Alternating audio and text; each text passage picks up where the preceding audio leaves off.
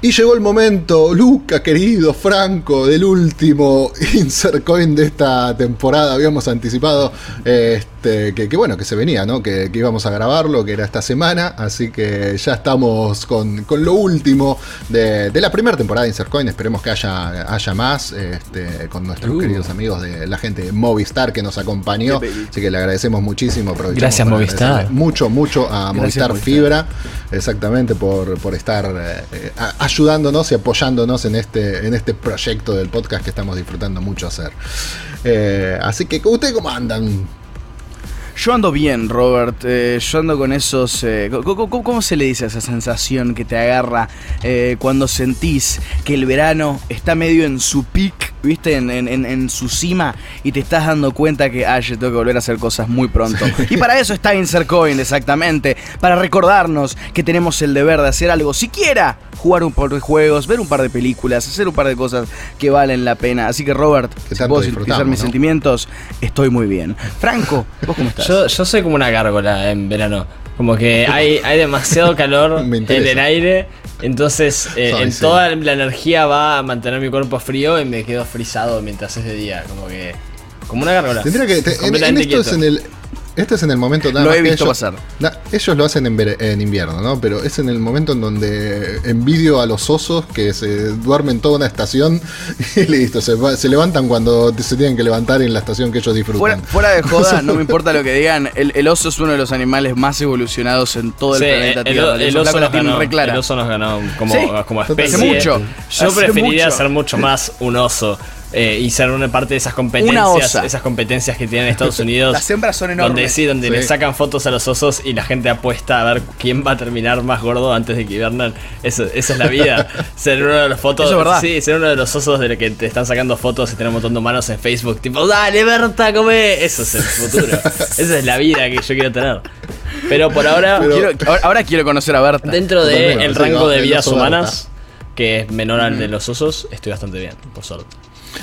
bueno, me, alegro mucho. Entonces estamos todos bien, pasando calor y tratando de ver si nos convertimos en osos o no. Como en Tierra de Osos, como en la peli de Tierra de Osos. Pero bueno, dejémoslo porque si no nos vamos a extender y nos vamos a ir por, la, por las ramas. Por los osos.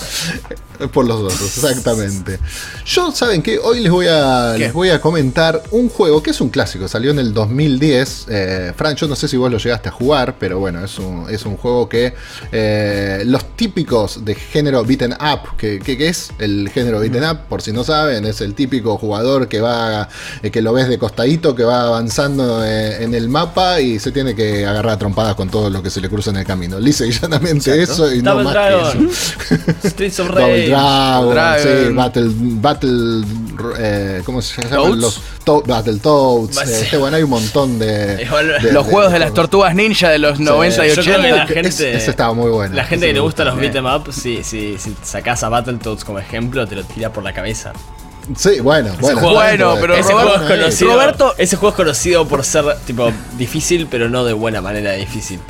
A ver, pará, pará, pero vamos, eh, establezcamos el paradigma que Roberto tiene más años que yo y yo no tengo conocimiento de juegos desde tipo los 90 hasta los 2010 más o menos. Así que me parece que estamos bastante bien por ahora. Totalmente. Pero pará, te pregunto a vos un ejemplo, porque vos sabes más que yo de esto. ¿De qué? No, el que, eh, más, el que más disfruté el que más disfruté, el que más jugué a full, sin lugar a dudas, pero también por la época, por, la edad que tengo y todo, es el Double Dragon, a full, a morir. El Double Dragon fue, era gastarme fichas y fichas y fichas en el Double Dragon. pero por, horas. Sí, sí, seguro. Obviamente. Yo solo eh, digo uno que les gana a todos: Marvel vs. Capcom, la versión así de maquinita. Sí. Mejor juego del mundo, no me importa nada. El tema para mí con los beat'em ups que nunca ha hecho que yo me, me vicie personalmente es que yo siempre fui fan de los hack and slash, que es como la versión desde arriba. La versión isométrica de los beat'em ups. Es el mismo concepto, solo que lo está viendo desde arriba. Pero esto de arriba. Entonces me, me, pone como nervioso jugar un beat'em up. Porque siempre intento esquivar mm. para, para, de esa forma. ¡Ah, banca! Castle Crashers. Castle Crashers es un beat'em up. Y ese juego me gusta mucho. Eh. Castle Crashers es de, la, de la, época original de los indie. De cuando Xbox tenía juegos indie. Que le hicieron un montón de animadores de Newgrounds. Y es un juego donde. De como. Eh, eh, ambientado medieval fantasía. Muy cartoony. Muy dibujado como dibujos animados.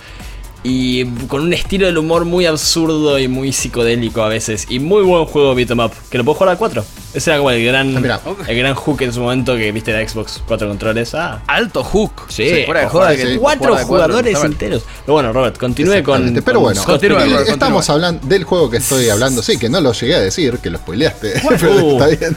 El Scott Pilgrim vs. The World of Games. Este, ¡Franco! Publicado, como dije, por primera vez. Eh, nada, no pasó nada. Publicado por primera vez por Ubisoft en el 2010 y ahora volvió 10 años después. Eh, en realidad casi 11, ¿no? Pues se publicó hace ahora en enero del 2021, pero bueno, 10 años después volvió a, editarse. Es un juego que, que, bueno, la verdad que había generado mucho fanatismo en el momento, fue muy bien recibido, con muchas buenas críticas y todo en su momento, pero después desapareció, se borró, fue como... Como el ¿Por qué? ¿Por qué? Obviamente por problemas legales, por disputas legales. Que esto. La, gente de Universal y Ubisoft rompieron relaciones en el 2014 y esto afectó al Scott Pilgrim y pasó a mejor vida, o sea, desapareció de la faz de la tierra. De hecho, era muy difícil poder, con, pues sí, eh, poder conseguirlo y todo. Así que no se conseguía en formato digital de ninguna manera. Se fue, era, era prácticamente imposible. Se convirtió en eh, vaporware. Sí, exactamente. Qué raro.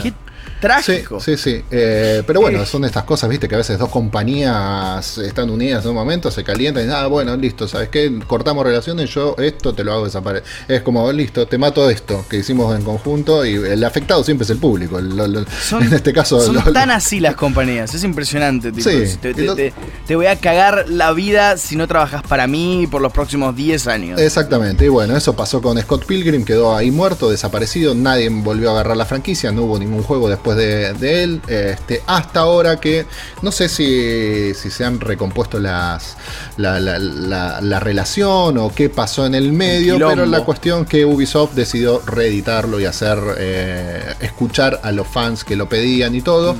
y lo reeditó eh, en esta Ultimate Edition que sacaron eh, ahora, y que además, además de la versión digital va a tener también, lo, puedes comprar en forma física también, que es una novedad porque no, antes no, no, no estaba, así que lo vas a poder eh, correr.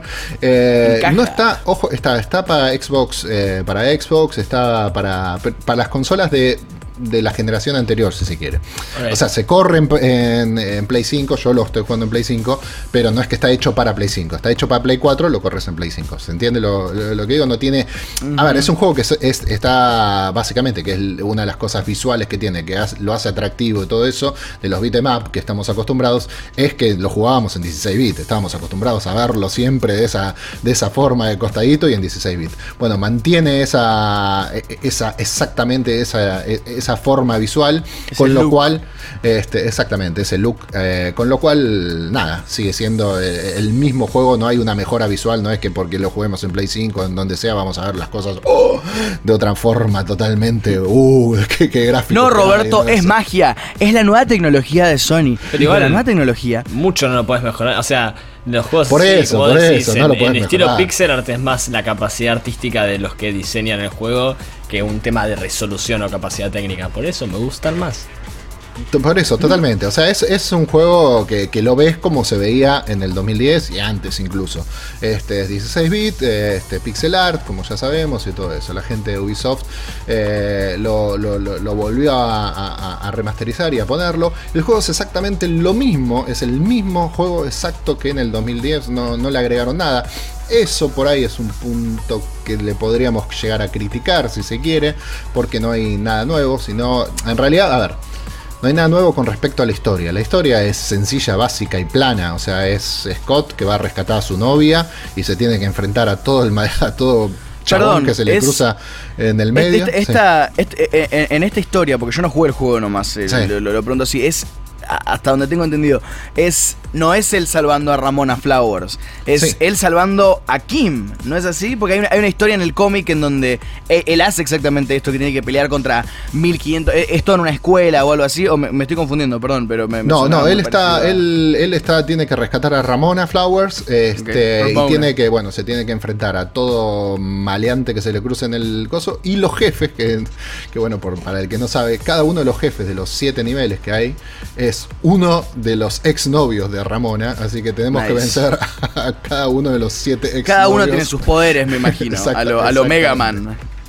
Exactamente, así que tenemos que, que, bueno, ir venciendo exnovios para llegar hasta ella nuevamente. Eh, la verdad que la, historia es básica, sencilla, no tiene, no tiene mucho más que eso. El juego, recordemos que no está inspirado la historia de Scott Pilgrim en general es básica. Sí, los cómics, la película, eh, eh, todo el universo es una es más estilístico que, narrativo. Exacto, es, es, es, más, eh, más estilo que sustancia en eso. Y es mucho más personajes, tipo, qué sé yo. tiene, tiene una historia básica con personajes que son divertidos de seguir. Me parece que ese es el, el appeal, por lo menos para alguna gente. Totalmente. Este, bueno, es un juego, como, como dije, que, no, está, no está basado en, las pelis, porque de hecho cuando se estrenó el juego en el 2010 justo salía la película, no estaba basado ni está eh, eh, ni es una adaptación de la película al videojuego, sino que todo lo contrario está adaptado a las novelas gráficas. Así que el juego va por ese lado. No, en este caso, bueno, como es la reedición, obviamente es exactamente lo mismo. La verdad que es un juego muy divertido si te gustan los beat'em ups, eh, lo vas a disfrutar muchísimo. Es un clásico que decidió sacar nuevamente la gente de, Ubisoft. Así que nada, eh, yo lo, recomiendo mucho. Es, es, un juego muy divertido.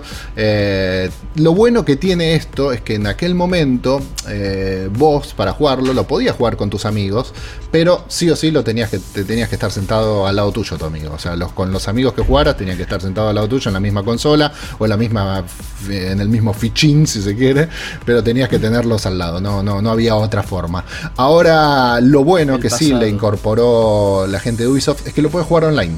Puedes eh, armar una party de un chat eh, este, con tus amigos y todo eso, con lo cual lo hace más divertido y jugar con, con tres amigos más y el, el ¿cómo es? El Scott Pilgrim directamente online, así que eso está, está, está muy bueno porque, porque bueno, te, te, divertís ese tipo de juegos. Ahora no hace falta que esté sentadito al lado tuyo, más en estos momentos, en estos momentos tan particulares, te conectás con los amigos, vamos y jugamos los cuatro al Scott Pilgrim ahí a un beat'em up muy pero muy divertido.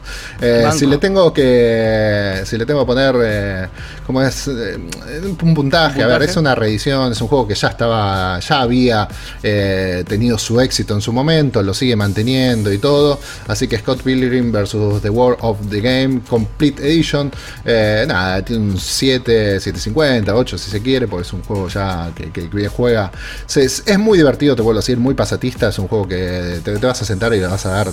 solito se te van a ir pasando los minutos porque vas a estar ahí tiqui, tiqui, tiqui, tiqui, dándole a los botoncitos y mm, repartiendo murra por todos lados. Es, uno de esos juegos en donde uno de los botones empieza a sentir como más húmedo para el final de la totalmente. Llega un momento en donde el dedito ya te queda, viste, viste, de tanto, de tanto pegar. Uh, esta es una escena de diálogo, ok. Cebándose con el A. Algo que está bueno este tipo de juegos, aunque sea muy, muy retro y nada, algo nuevo, es que si vos querés jugar un beat'em up así clásico, tenés que volver a juegos viejos, que están programados viejos y son. Son menos cómodos, tienen un montón de cosas que, que se fueron añadiendo a medida que fueron avanzando los años del gaming, de lenguaje visual, la programación, etcétera, que no las tenés. Entonces jugar un juego que es muy de ese estilo clásico, de juegos que ya no hay hoy en día, como un Scott Pilgrim, pero que tiene todos los beneficios de salir en el 2011 o en este caso en el 2021, está buenísimo porque tenés la comodidad de lo moderno con esta, esta cosa antigua. Eso es lo bueno totalmente, retro. Totalmente. Eh, lo último que me olvidaba, eh, lo que tiene bueno también es que en esta Complete Edition, por eso está así, trae todos los descargables que tenía. O sea, este es tal cual como se dice, todo complete, completo. así que tenés todo el contenido descargable, exactamente, todo el contenido descargable que vino después, lo tenés todo incluido en esta, en esta versión.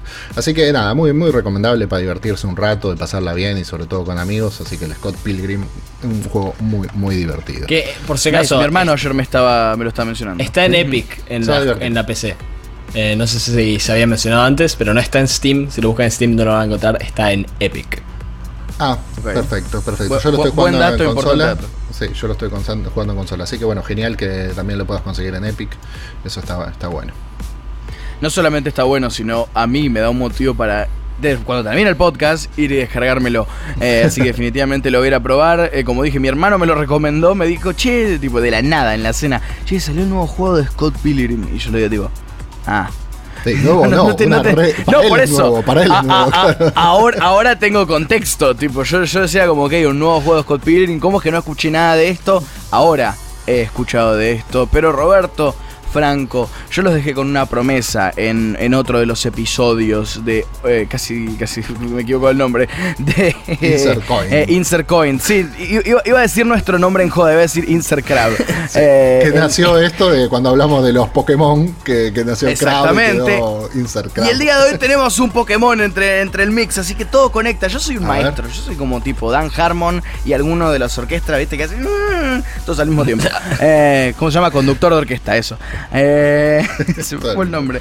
Eh, pero como habíamos dejado en uno de los viejos episodios, hemos mencionado un par de esas películas de videojuegos que no entraban para mí, para la opinión humilde de este ser humano, en la categoría de horripilantes películas, o más bien películas eh, que, se merecen todo el odio que estaban consiguiendo. Películas como Street Fighter The Movie, que para mí genuinamente es una divertida película. Eh, no es buena, no, está buena ah. actuada, no, está bien actuada. Separemos los pero... ¿no? que, sea divertida. No, no, no, claro. El punto es verla como verías una película como The Room o Samurai Cup. La ves para reírte hay películas que, claro, hay películas que uno tiene que decir, bueno, si me la tomo en serio es un desastre y. No, no lo voy a disfrutar esto. Exactamente. Vos me la tomo como lo que tiene que ser y ya está. esa exacta reacción me pasó cuando vi por primera vez eh, Age of Ultron en el cine. Me acuerdo todo el clímax de 20 minutos en una ciudad. Yo estaba tipo como, ok, Roberto, basta. Yo estaba como, ok, si sobrepienso esto me voy a empezar a enojar. El, clímax de 20 minutos lobotomizante. Que puede, que, sí, exactamente. que, que, terminás así. Sí. Que te... Terminás tipo con un ojo apuntando para un lado y la lengua saliendo. Que te ataca con luces. Eh, te, está atacando a la audiencia. Tipo, el plan, el plan de Ultron en realidad es hacer que los Avengers usen tantas luces que atacan a la audiencia y nunca más pueden ver sus películas. El plan de Ultron era lobotomizar gente sistemáticamente a través de películas no está mal, pero no estamos hablando de ese tipo de películas. Estamos hablando de películas de videojuegos que hasta el momento llegaron aquí y quedaron en nuestros corazones, tanto para bien como para mal. Decidí elegir dos que para mí están bien y dos que para mí están de lo peor. O sea, las dos peores que vi y vi pocas películas de videojuegos, estas son las dos peores. Pero empecemos con las dos mejores. Número uno, quiero mencionar una que, bueno, es la mejor película de superhéroes del año pasado, de 2020. Eh, película que seguramente esté nominada a todos los premios Oscars este año.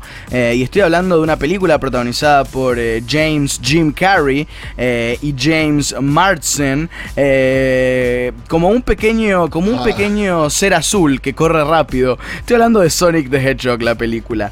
Eh, va a haber una 2, va a haber una parte 2. Estoy seguro porque la, porque la película termina con en, su escena post crédito spoilers con un pequeño tease de Tails. Eh, Yo quiero que, usen las Chaos Gems. Yo quiero ver a fucking a, Sonic Super Saiyajin en pantalla peleando contra Jim Carrey. Oh. Eso sería glorioso. Eso sería lo mejor. Peleando contra No, pero peleando contra Jim Carrey como en, de en la máscara o el mentiroso mentiroso. tipo, en otro, en otro personaje. Pero sí, Sonic the Hedgehog, eh, como dije antes con Jim Carrey y James Marsden, eh, es hasta ahora una de las mejores películas de, adaptaciones, en mi opinión. Y no lo digo porque sea una adaptación honesta, porque solamente lo es en un 2%. Eh, pero ese 2% vale un montón, porque todo lo que sucede en el mundo de origen de Sonic, en su mundo real, por así decirlo, es entretenido de ver. Todo lo que sucede con el personaje de Jim Carrey, que es Dr. Robotnik, sí, Robotnik, ¿no, Franco? Es el de Robotnik o eh, Eggman, depende de cuál. No, este, este es Robotnik. Ok, Eggman es verdad, es el apodo que le pone. Estaba pensando Dr. Wily, pero eso es de Mega Man. No importa. Eh, Doctor Robotnik, que su, trama en la película esencialmente es descubrir qué carajo es Sonic. Eh, y eh, la, verdad es entretenido de ver porque ves a este flaco que claramente está loco, interpretado por Jim Carrey, que claramente está loco ya hace un rato, tratando de entender este tipo lore de un juego de Sega de los años 90 y 80. Es, no, hay nada más glorioso que, que gente se haya tomado esto en serio. Y la verdad lo, logra vencer eh, una buena adaptación del personaje, en mi opinión. Como que tiene esa vibra eh, Sonic, que me hace acordar a la serie animada que veía yo en Fox Kids, de chico de Sonic. La, verdad, no es una buena película, repito, pero como una película de videojuegos, logra no ser una tortura ni de las peores películas que vi. Así que dos pulgarcitos arriba. De descubrir el lore que me estoy imaginando como una película de terror, vivir a Alien. De como mucha gente, claro, mucha gente enfrentándose a Sonic como no saben qué es y si como entre las Es una cosa que viene rápido hecho bola y tipo entre las sombras se escucha el ruido cuando está haciendo la bola, ¿viste? y todos tipo, "Oh, no, Sonic." Oh shit, muevan a los niños. Tipo, el flaco choca contra un Esos típicos, autobús típicos trailers de, películas de terror del espacio que tienen como el tema de la, música hace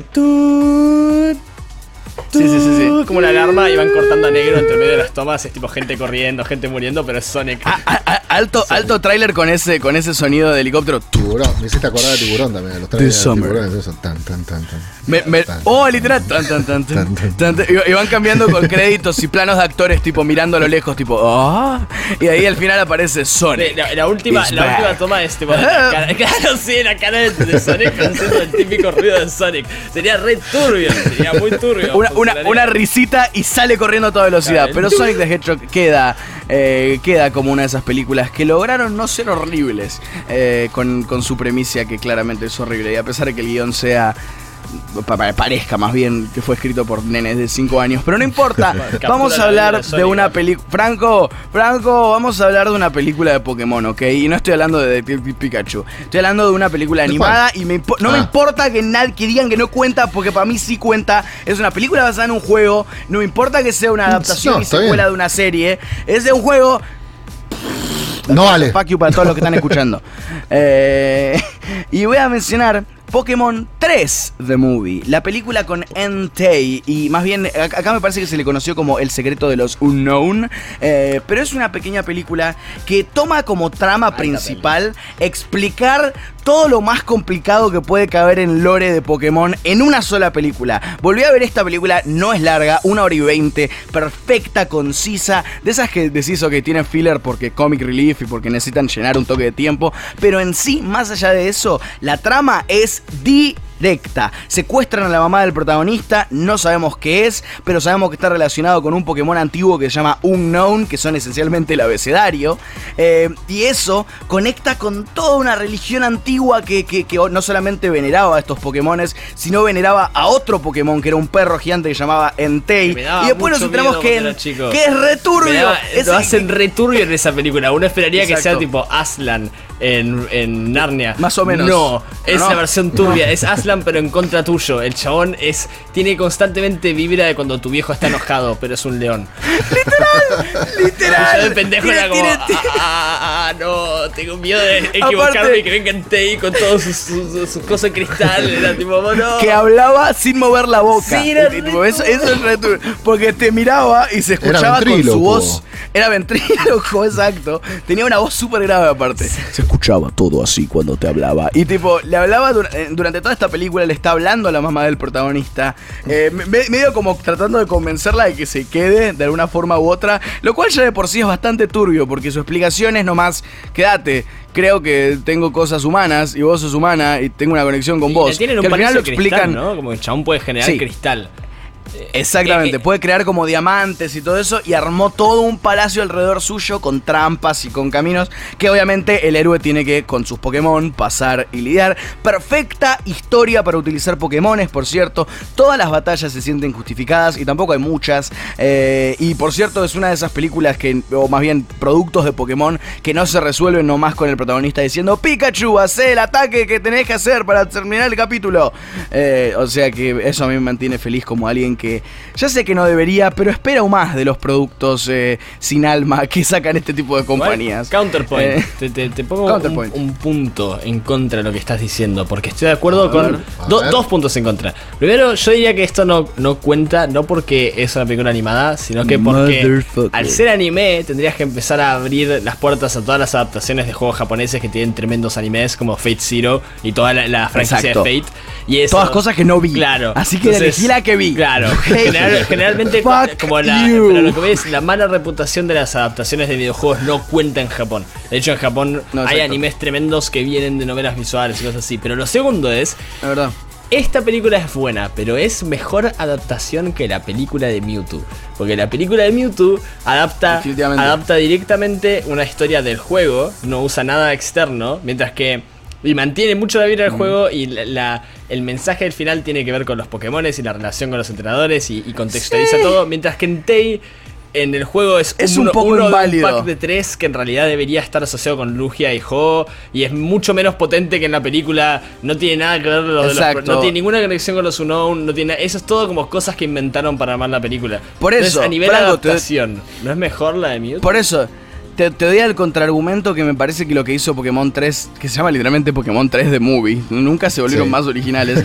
Eh, eh, me, parece que al ser eso una historia original le da más valor. Me, gusta que creen nuevo lore alrededor del personaje y que le den peso a literalmente tipo Pokémon entries, tipo los, los Pokédex entries, perdón.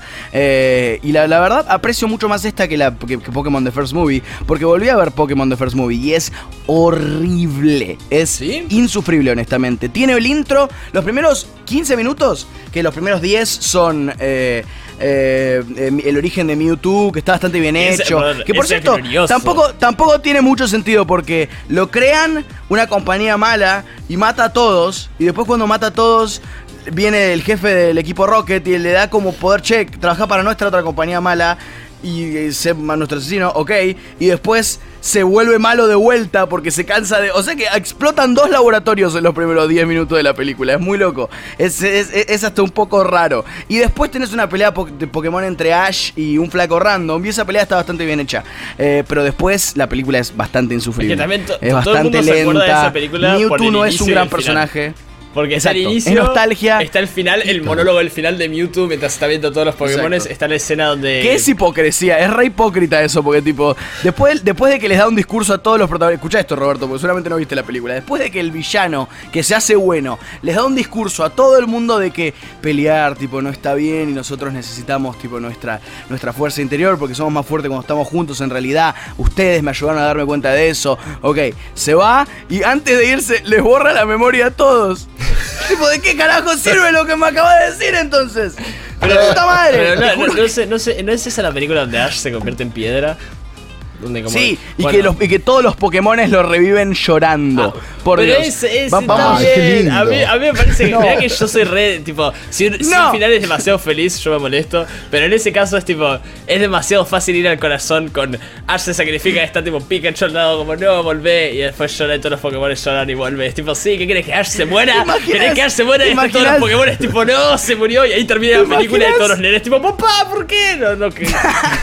me imagino en el Rey León, tipo de cuando, cuando, cuando se muere Mufasa, tipo, viene un pájaro random y se le para al lado de Simba y le dice, ¿sabes qué, Simba? Si llorás lo suficiente, tu papá va a volver a vivir.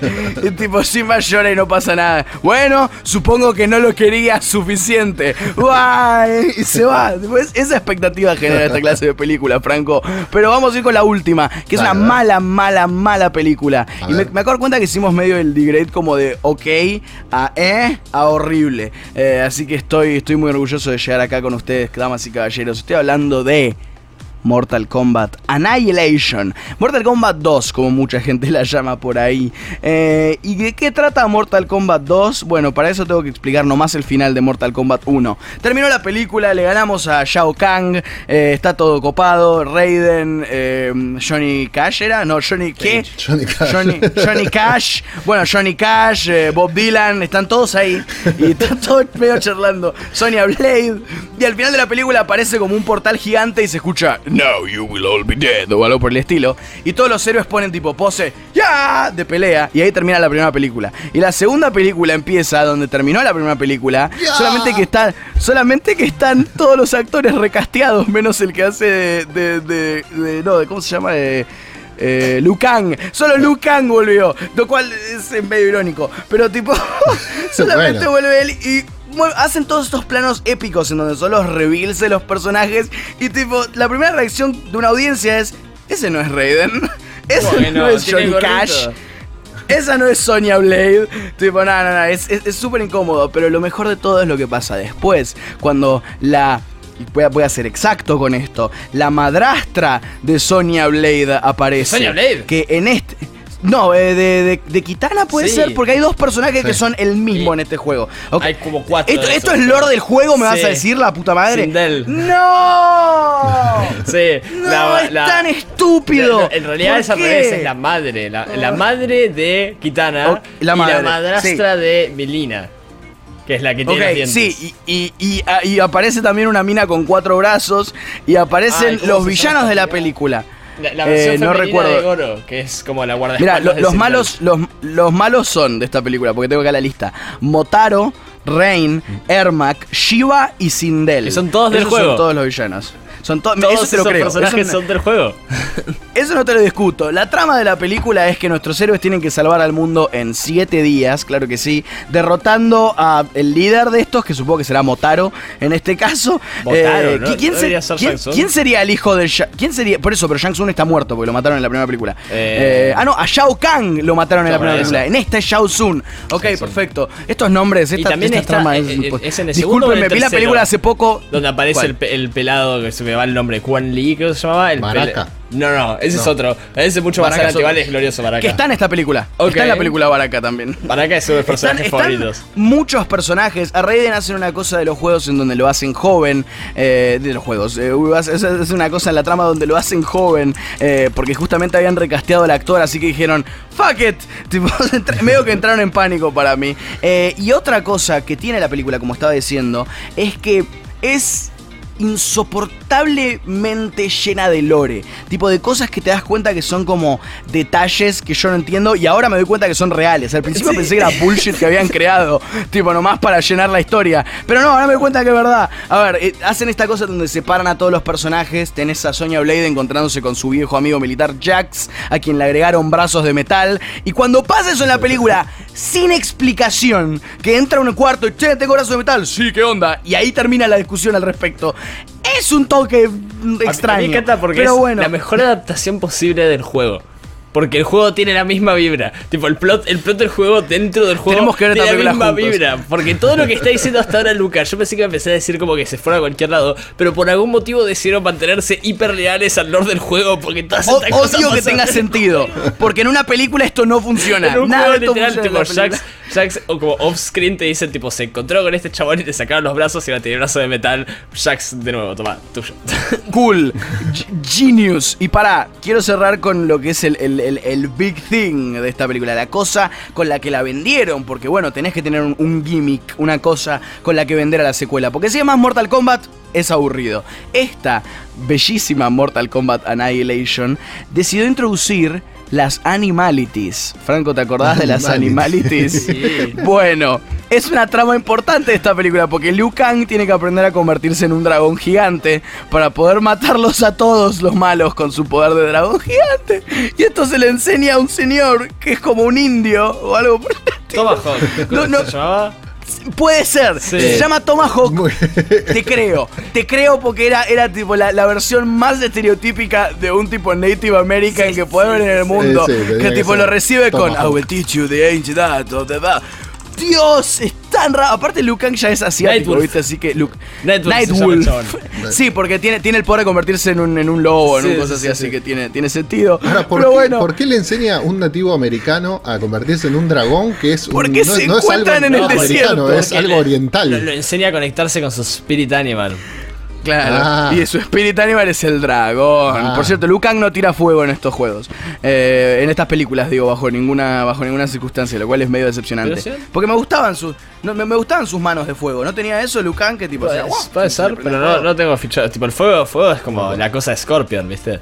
Ah, y otra cosa, antes, antes de terminar el, el, storyline, ya que estaba mencionando cosas para, para hypearte para ver esta película. Sí, ahora la quiero ver. se te va a pasar muy bien. En, esto, en esto se convirtió tipo la columna. Necesito mencionar que en la primera película lo matan a Sub-Zero, también lo matan a Scorpion, pero no importa. Y en esta película aparece el hermano de Sub-Zero, que eso sí sé que es parte de la trama. Con su cicatricita, tipo, es, es, es, divertido que pequeños detalles como esos pasan, pero en la película también es como que se saca la máscara de tipo Who are you? I'm Sub-Zero's brother.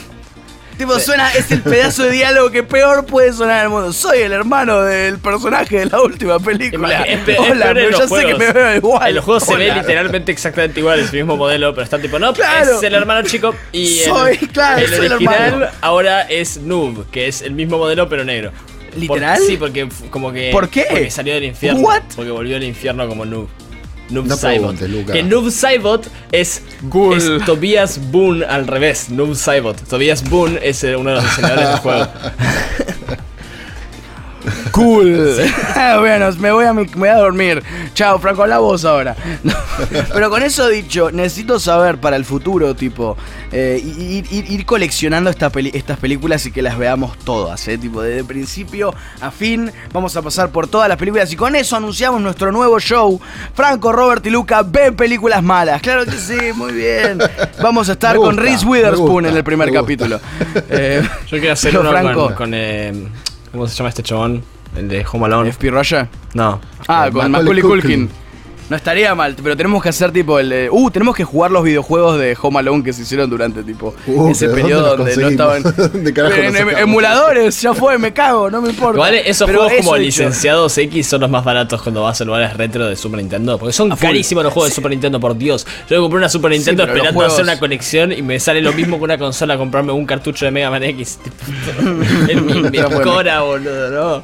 Me cago completamente. Franco, Sí, te toca a ti. me toca Sí, poder. pero antes, Pero antes. Pero yo les quiero comentar y preguntarles una cosa antes de que hable Franco. Porque ¡Pregunta! yo estoy preocupado. Porque tu internet tiene buena velocidad de bajada. No. Pero ¿sabes cuánto tiene de subida? ¿O no tiene? ¿No, No. tienen idea ustedes? Bueno, Movistar Fibra es el único que te asegura velocidad simétrica. ¿Qué quiere decir eso? Lo mismo de subida que de bajada. Vas a poder hacer videollamadas, jugar online, trabajar eh, desde la nube sin cortes, grabar podcast, todo. Movistar Fibra es internet que no te deja colgado, queridos. Ahora sí, Franquito, vos podés Exactamente. contarnos todo lo que quieras. Aparte, son, se- son secuencias las fibras ópticas. Es como estar conectado directamente por cable que solo tira luz. Eso siempre, cu- cuando me introdujeron el concepto, me quedé, me quedé trabado por un tiempo. What? What? La- ¿Láseres? la- la gran duda. Sí, estamos comunicando con láseres nada más. No hay como nada físico que se pueda a través de esos cables. Eso es, no, estamos, ¿Cómo puede ser esta tecnología posible? estamos en el futuro.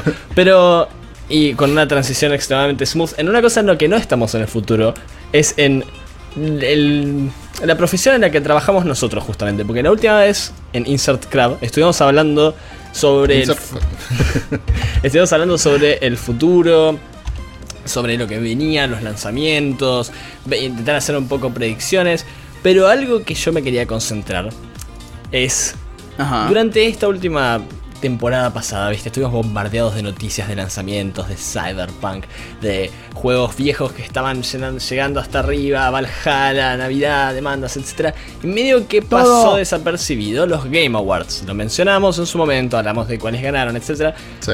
Pero hubo un poco de una reacción negativa a los Game Awards en el internet. No. Sí. Y no fue solo por los ganadores. Y viendo la lista, ¿no? Me parece que es bastante evidente por qué. Porque vos ves, tipo, ok, el Game of the Year, tenés Last of Us parte 2, Animal Crossing, Hades, Ghost of Tsushima, Final Fantasy 7 Remake, que ya arrancamos mal teniendo un remake como un Game of the Year, Wait, Sí. no, no, necesito que hablemos de eso por media hora ahora. Sí, eso What? ya es terrible, pero. Y Doom Eternal, ¿no? Pero ya no te das cuenta del problema cuando bajas a la siguiente categoría y tenés Last of Us Parte 2, Hades, Ghost of Tsushima, Final Fantasy VII Remake y Half-Life Alex ahí tirado para añadir variedad. Siguiente categoría, de nuevo, Last of Us Parte 2, Hades, Ghost of Tsushima, Final Fantasy. Es como que parecería que salieron Sí. 10 juegos en 2020 a partir de esto. Entonces, esto es una falla para mí de la, la profesión de crítico, ¿no? O la profesión de periodista de videojuegos. Es como que no está desarrollada. Me puse a pensar un poco en la industria del cine. Y cuando el cine empezó así a ser más grosso, como que había una sola corriente de que era lo popular, ¿viste? Tenías dos tipos de personas, o los hiper así específicos que le gustaba el, el cine europeo y le gustaba todo ese palo, o la gente que veía lo común. Por eso es que habían cosas más artísticas que se hicieron relativamente mainstream, como New Hollywood en su momento. en los 70 con Kubrick, etc. Pero después de los 80 se comercializó todo, los Oscars se hicieron gigantes, las películas en sí subieron muchísimo de perfil, empezó a salir como una contracultura, especialmente en los 90 en Estados Unidos con las películas indie, viste, el, el como palo más slice of life, películas que no eran tanto de acción o de tramas muy grosas. perdón, me, perdí en el año que mencionaste, Franco. ¿En qué año se supone que estamos? En los 90.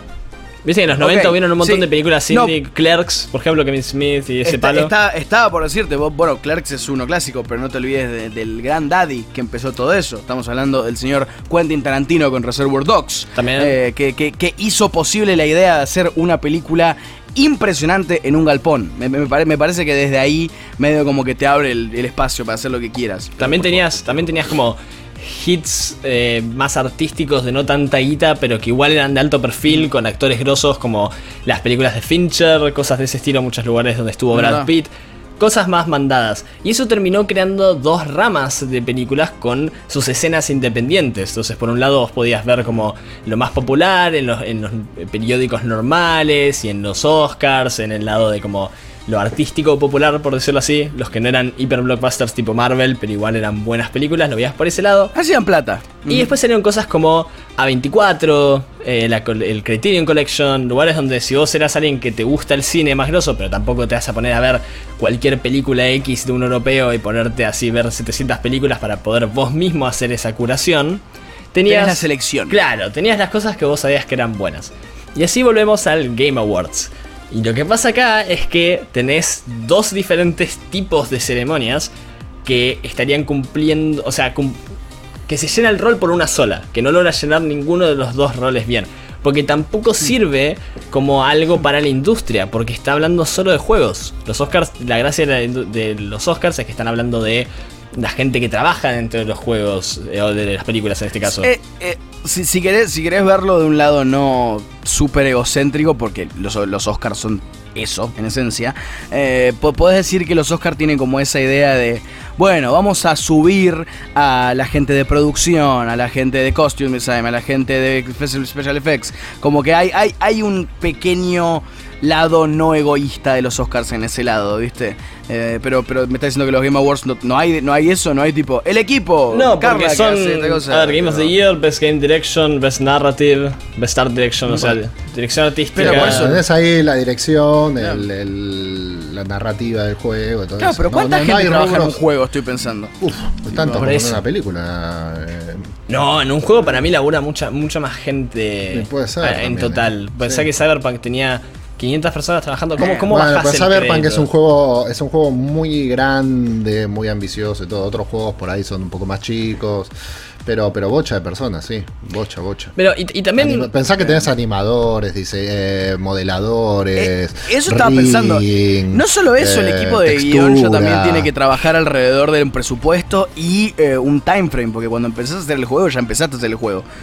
Así que es mucho más estresante. Igual hay una solución, o sea, ya escuchando esto, una solución que se podría hacer es simplemente darle premios a los equipos, de, el equipo de arte de este juego, el equipo de, como decís, de, no, no, no director de arte. De este juego, claro. Pero ahí también se convertiría en algo más técnico, no, es, no, hay una solución fácil.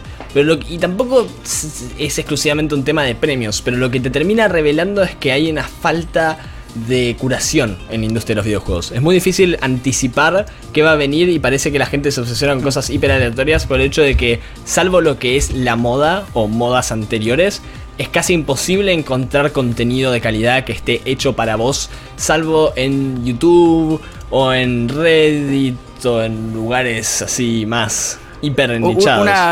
claro, eh, eh, más en lugares donde literalmente tenés que buscar vos mismo lo que querés encontrar.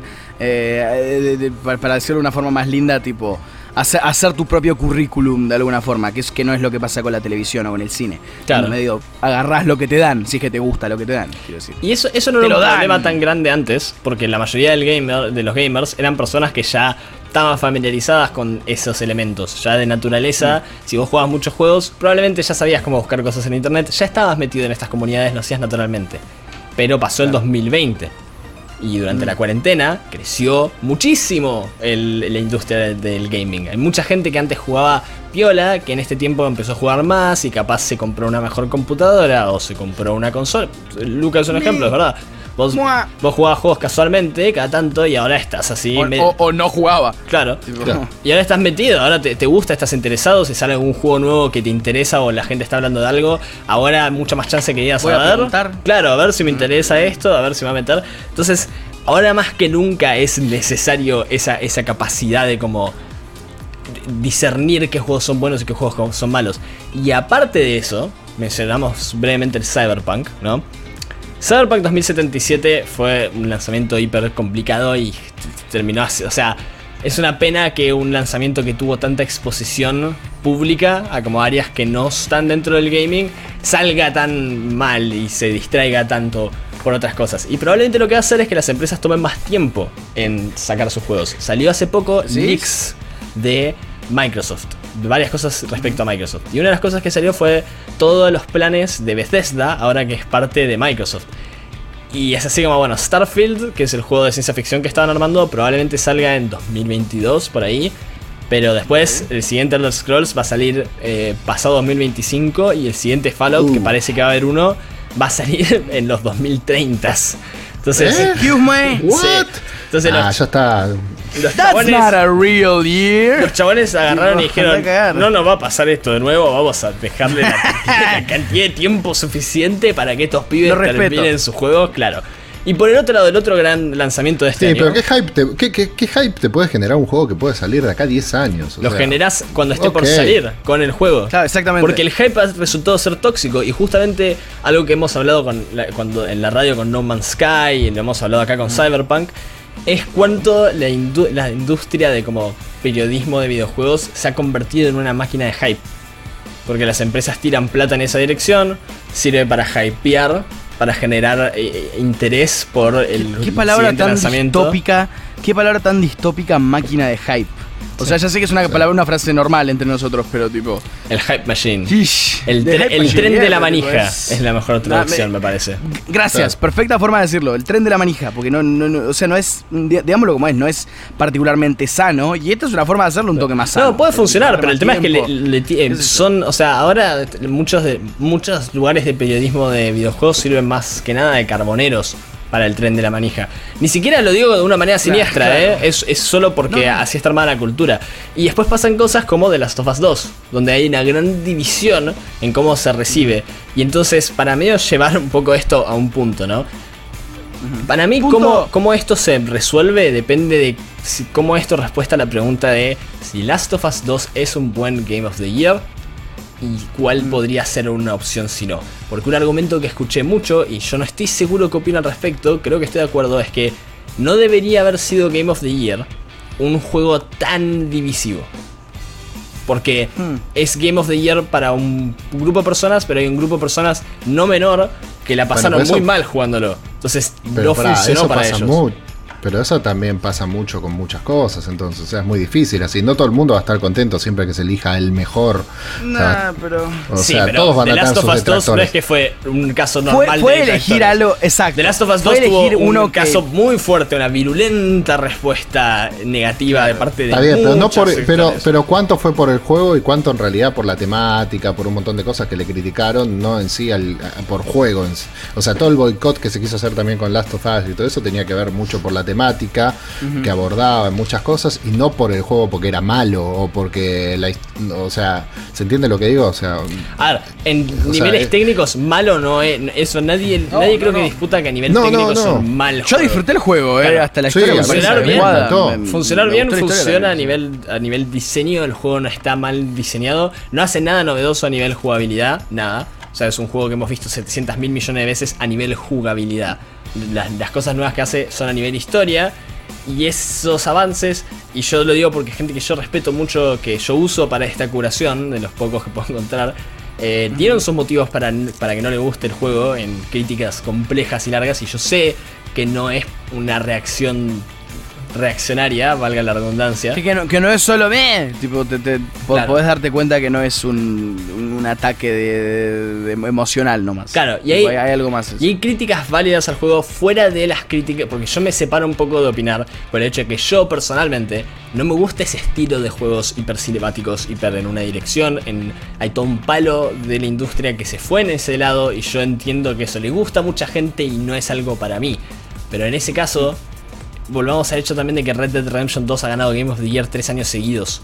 Eh, ha ganado Game of the Year en un montón, o sea, en diferentes lugares de premios ganó consistentemente Red Dead Redemption 2 por cuando salió y después por no sé qué actualización y después porque salió de nuevo en PC y es el mismo estilo de juego, es como que está muy dominado lo que se considera un buen juego o un éxito por esas métricas y al Last of Us 2 llegó un punto donde la gente está tan acostumbrada a este estilo de juego que no le hace nada y la narrativa no le gustó, y no necesariamente porque no le gusten narrativas jodidas, como por ejemplo Spec Ops The Line, que es un juego que tiene una narrativa extremadamente deprimente, pero es casi unánimamente reconocido como un gran juego con una buena historia. Que, esté como Game of the Year 2020, este juego que mucha gente siente que fue muy malo, muy overrated, que el motivo por el cual tuvo tanto, tanto amor fue por las relaciones que tenían y las expectativas y todo eso, que eso salga como Game of the Year muestra que por lo menos a la audiencia general no le está representando esto. No es que esto es el juego que por consenso es el juego más reconocido del año. Entonces, ¿qué está representando el Game Awards? ¿Qué representan cuando, cuando salen los GOTY en las portadas de los juegos? ¿Los GOTY? Cuando sale en una portada un juego Game of the Year, ¿viste?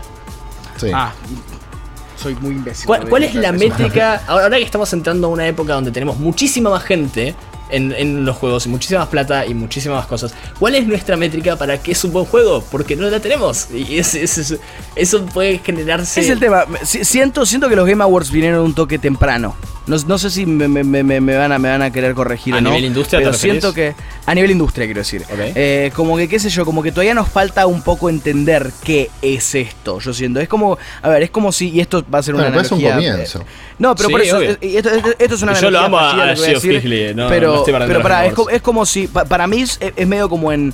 Eh, si en los 30 hubiesen salido una versión de los Oscars como los Oscars que tenemos hoy en día, quiero decir. Me explico, porque los Oscars eran una cosa muy diferente en su inicio y, claramente eran mucho más vacíos de lo que soy hoy en día, pero al mismo tiempo eran mucho más concisos, o sea, eran honestamente una ceremonia de premios. Hoy en día están súper cebados con la idea de que es un show, ¿viste? Hay que ver qué carajo pasa eh, con, este tipo de premios en el futuro, porque ahora por ahí nomás estamos tratando de entender si es que estamos valorando una historia o estamos valorando cómo la audiencia lo está respetando o hasta cómo carajo se juega, que yo creería que es lo más importante, que el juego se juegue bien, eh, pero, como alguien que no juega mucho, eh, pero, pero en sí me parece, Franco, me parece que los dos tienen razón en un concepto porque yo no creo que yo creo, creo que eh, Last of Us 2 como juego se merece por lo menos un, uno de los varios premios que ganó.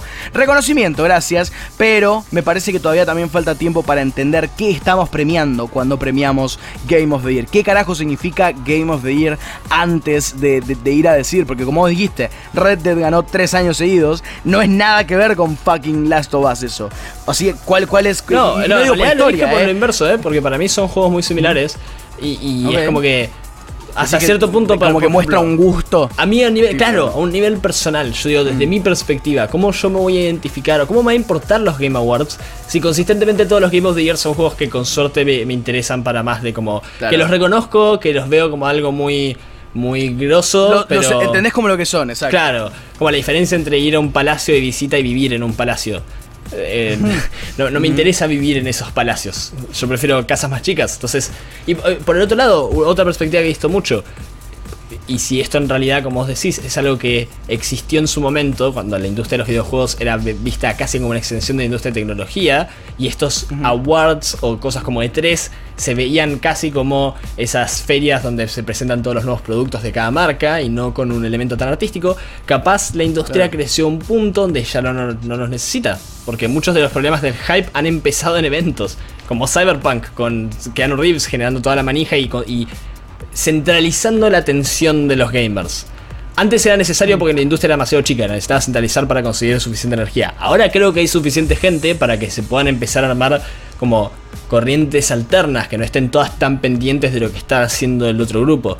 El tema es cómo, por dónde, cómo se empieza, cómo hacemos nosotros nuestro granito de arena para, para aportar eso. Que creo que casi que ya lo estamos haciendo con todos los proyectos en los que estamos embarcando, incluido este que estamos cerrando la primera temporada. La respuesta después de estos mensajes. ah, eh, Dog Chow. Eh, pero Franco, entonces, ¿qué hacemos? ¿Qué, vas a hacer vos, Franco? Por favor, decime, ¿cómo, ¿cuál es tu grano de arena? No, yo, o sea, el grano de arena que, que nosotros estamos haciendo es esto. Yo tengo la esperanza y la creo que podcasts como Insert Coin y programas como Orden y los, proyectos en los que, en los que hemos estado embarcando son de alguna forma el granito de arena para intentar abrir un poco la perspectiva de qué son y qué pueden ser los juegos. Eh, y dónde encontrarlos y a qué prestarle atención y... Yeah, baby. Sí, pero cómo se fomenta a nivel general, eso no lo sé. Como yo como audiencia, ¿no? Como yo fuera de, productor, yo, como yo como gamer, ayudo a comunicar que eso es lo que quiero. Porque hasta ahora, como le pasa a Robert, la comunicación ha sido tan infantil de parte de la gente que está en mi campo, que se percibe con buen motivo, como que nuestras críticas son solo, bueno, no te gustó la temática, no, no porque aparte hay mucha gente que es así, que está hablando con nuestra voz. Entonces, ¿cómo la, separamos? ¿Cómo, ¿Cómo se abre una comunicación donde gamers como Robert y gamers como yo podemos encontrar lo que queremos fácilmente y no sentimos Vivir en paz. Claro, y no sentimos que las necesidades de uno están tapando las necesidades del otro, como está planteado ahora de alguna forma. Perfecto, clarísimo. Franco, Nos, dejas, nos dejas como siempre picando con la posible realidad, con esta distopia la que estamos viviendo. Eh, la, verdad es, placentero eh, siempre que sucede algo así. Pero Robert, antes de cerrar este hermoso último Insert Crave, ¿no te parece a vos adecuado mostrar el, otro set que tenés por ahí.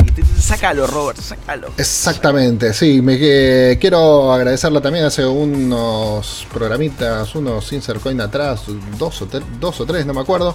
Habíamos la gente de BSG, que es una nueva, nueva no, eh, o sea, llegó acá a Latinoamérica, ahora a Argentina. Llegó hace menos, hace un mes. Eh, y me habían mandado un mouse que estuvimos viéndolo, el, el, ¿cómo es? El Air de BSG. Bueno, ahora la, Con partes intercambiables. Exactamente, que le podías cambiar, que estaba muy bueno, las skins, se lo podías eh, eh, incluso venían con el pesito para que vos modules el peso que quieres tener en el mouse para, para jugar y todo eso. La verdad que muy muy bueno, eso no lo había visto yo en otro producto, la primera vez que, me había pasado eso, espectacular ese, ese mouse. Ahora la gente de BSG me mandó estos espectaculares audífonos auriculares BSG Gemini, y lo vamos acá a abrir ahora Gemini. También le podemos decir. Mira vamos a sacar así mira Sacamos acá. Hoy la tenías preparada, Robert. ¿eh? sí, hoy, hoy lo abrí por lo menos antes para después no estar rompiendo y cortando. Uh, la puta madre. clac, clac. Se escucha en el fondo. Ahí saqué la primera. Acá tenemos la, la segunda cajita. Que la abrimos acá también fácilmente. No tiene demasiado envoltorio y nada. Directamente sacamos los, los headphones acá. Que vienen envueltitos con el típico burbuja, papel de burbuja. Y acá tenemos los headsets, que vienen con un cable bastante largo. Que lo ah. tenés acá. Bastante largo. La verdad que el diseño, no me, no me los puedo poner acá porque si no dejaría de escuchar eh, el diseño es, ya, lo, ya los usé, ya me los puse, son muy pero muy cómodos.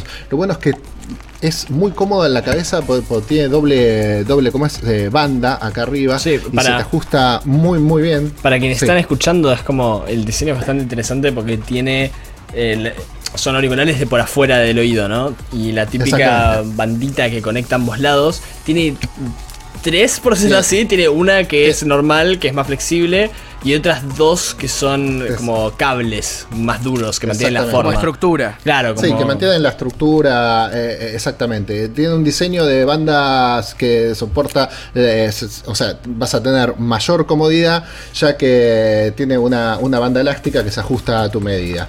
es, totalmente suave, tiene las almohadillas, obviamente tenés noise cancelling, cuando te los pones no escuchás, y literalmente lo digo, no escuchás absolutamente nada de lo que está pasando a tu red alrededor, si, si lo tenés con, buen sonido. Eh, lo, bueno, eh, y esto sí es importante, es que tiene, bueno, acá tiene esto, ¿no? Después se lo saco, tiene eh, como es 7.1 surround, escuchás con los auriculares puestos, o sea, cuando estás jugando juegos como de, de, shooters, ese tipo de cosas, que te es muy importante escuchar a ver si alguien está viniendo por atrás. ¿Se acuerdan cuando jugábamos el, Rock Company? Que muchas veces escuchábamos los pasos y sabíamos si, venían, si no venían a buscarnos o no. Bueno, con auriculares como estos, obviamente te, lo vas a poder sentir mucho mejor porque vas a saber si sentís, te sentís John Wick, porque estás así disparando de la nada, escuchás tipo un pasito que se viene, es tipo, no, ahí atrás, pum, y lo matás, y te sentís glorioso, es hermoso. Totalmente. Lo que tiene también es, como vemos acá, un micrófono total y absolutamente flexible que viene conectado ya a uno de los, de, los auriculares. Y también tenemos un control, eh, o sea, para que vos puedas manejar tanto el volumen eh, como lo, que, lo, que, tiene es que, bueno, para los que van a estar viéndolo esto en YouTube, si no, se, los comento para los que lo están escuchando, es un control que tiene a mitad del, del cable que es bastante bastante grandecito. Es lo único que por ahí yo le diría, podría haberlo hecho un poco más chico, me hubiera, me, hubiera sentido mejor. Es un poco grande para mi gusto en sí, eh, mm. estéticamente hablando. Es, Pero bien sí estética es muy gamer como más clásica, siento yo. Me hace acordar a, los Turtle Beach y a los Triton del tipo. Totalmente. Lo que tiene acá lo que tienen es eh, una perilla, obviamente, para aprender y apagar el micrófono, porque no todo el tiempo querés que te estén escuchando. Y después tenés acá como un botón, que no sé si se llega a ver, que apretás y se prende eh, luces LED que tiene alrededor, obviamente, como todo el gamer que nos encanta estar iluminados por todos lados. ¿Entendés? Y se prenden todo alrededor de cada uno de los, de los cascos que tenés en la, a la derecha y a la izquierda escuchando. Se prende toda una luz LED. para que eh, no te choquen si salís corriendo. Estaba pensando eso, los podés usar si sos ciclista, te resirven. Y, obviamente tenés, el control, obviamente tenés el control de volumen también acá al costadito. Lo bueno también es que es multiplataforma y esto lo puedes usar eh, para cualquier y te viene con, con doble cable este, ya incorporado. Este, entonces te viene con una con la fichita típica, con el plug para, ponerlo en tu control de, PlayStation o lo que sea, o enchufarlo eh, con un puerto USB directamente también a, tu computadora. ¿Funciona con eh, el celulófono? ¿Con él? Con el celular. celulófono. Sí, exactamente. Lo que te iba a decir es más. Además de eso, trae en otra bolsita aparte adaptador que vos le podés poner incluso con otros dos plugs distintos como para poder enchufarlos en, otros dispositivos también. Así que es multi, multiplataforma, tenés eh, cuatro formas si querés de conectarlas diferentes. El, auricular, vuelvo a decir, 7.1, eh, detalles más técnicos, tiene una frecuencia de 20 GHz, tamaño de altavoz de 50 milímetros más o menos, conectividad inalámbrica, eh, perdón, es 3.5 milímetros de dispositivos móviles, tiene sirve para consolas, divisor 1 a 2 para PC, USB solo para iluminación, plataformas. Bien, si lo conectamos, eh, ahí le vamos a mostrar. Yo estoy traduciendo para los sordos, Robert, mientras tanto Si lo conecto directamente ahí, para los que estén viendo esto en YouTube, se lo conectas y ahí, mira, se prendieron las, las ¿Cómo, se, ¿Cómo se dirá whip en lenguaje de, señas? Supongo que será tipo. Whip. Eh, jeg, jeg, jeg, jeg, jeg, Como, dije, es multiplataforma para PC, dispositivos móviles, consolas, sistemas de audio 7.1 virtual, impedancia perdón, de 16, sensibilidad de altavoz 4 eh, decibeles y más o menos 3 decibeles. Eh, bueno, muy cómodos eh, con, las almohadillas que tiene en, las, en la, cada una de las orejas. Este, así que es muy, muy lindo este auricular de la gente de BSG Gemini. Eh, lo recomiendo mucho si, si sos gamer, te gusta y pasás mucho tiempo ahí eh, dándole duro o no, pero querés tener un muy buen sonido porque no, estás cansado de que te digan baja el volumen, que se escuche todo, estamos acá. O que estés hablando y se escuche a tu hermanito, a, tu mamá que te dice, larga, deja de jugar, venías a los deberes. Todo eso, bueno, tenés un muy buen... Relación, eh, situaciones muy relacionables para los cuatro nosotros, para los cuatro. para los cuatro de nosotros, estoy seguro. Sí, estaba buscando el cuarto. Pero bueno. Estoy, con Batman, discúlpenme, damas y claro, Uy, se le cayó su arma.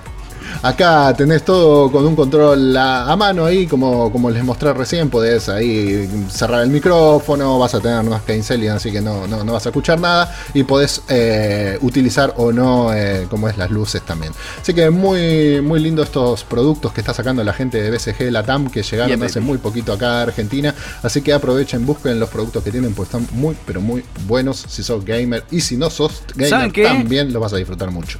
Me cago, somos cuatro, porque somos nosotros tres y la persona está escuchando, así que ¡ah! Exactamente. Me cago en vos y vos, no en vos, la que, la que está escuchando, en vos y vos acá. Pero con eso dicho, me parece que es un adecuado momento para ir cerrando este último Insert Crap, este, este último de Season 1. Eh, ya, ya lo dijimos.